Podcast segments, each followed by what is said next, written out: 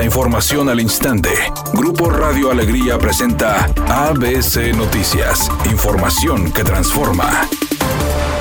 El secretario de Gobernación, Adán Augusto López Hernández, se reúne este lunes con el gobernador del estado, Samuel García, para convocar a los industriales de la región a participar en la edificación del Cuchillo 2, como parte de su visita de trabajo en la entidad. El funcionario federal encabeza junto con el mandatario estatal el evento denominado Comprometidos por el Agua en Nuevo León en el Palacio de Gobierno, como parte de las acciones conjuntas para enfrentar la actual crisis hídrica. Posteriormente, alrededor de las 13 horas, ambos darán una rueda de prensa con los pormenores de este proyecto. De acuerdo con la Comisión Nacional del Agua, la construcción del acueducto Cuchillo 2, que tendrá una extensión de 100 kilómetros, tendrá una inversión de 15.700 millones de pesos a través de Banobras. Por su parte, esta mañana el presidente Andrés Manuel López Obrador hizo un llamado a los gobiernos de los estados y a la Comisión Nacional del Agua para que se evite dar concesiones para uso del agua, asegurando que el problema no podrá ser superado si esta cultura prevalece puntualmente en Nuevo León, que es una de las entidades más afectadas por la crisis hídrica.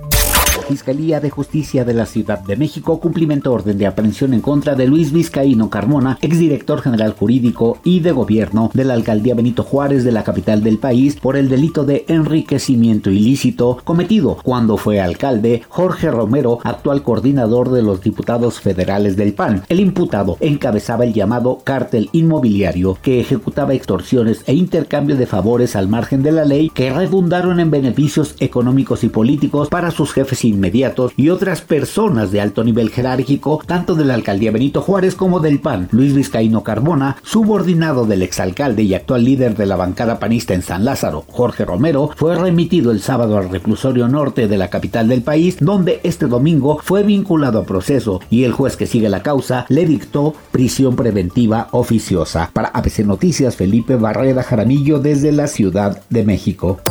Editorial ABC con Eduardo Garza. El alcalde independiente de García, Carlos Guevara, está aplicando la política avestruz, escondiendo la cabeza ante los problemas. La criminalidad está al alza, sin servicios públicos de calidad, es más, no ha llovido y el pueblito está lleno de baches y el alcalde ni sus luces. Si alguien lo ve, avísenle que sigue siendo el responsable del ayuntamiento. Es más, ya ni a las juntas en Palacio de Gobierno lo invitan. Carlos Guevara era el último independiente ligado al Bronco y ya también se le acabó la cuerda.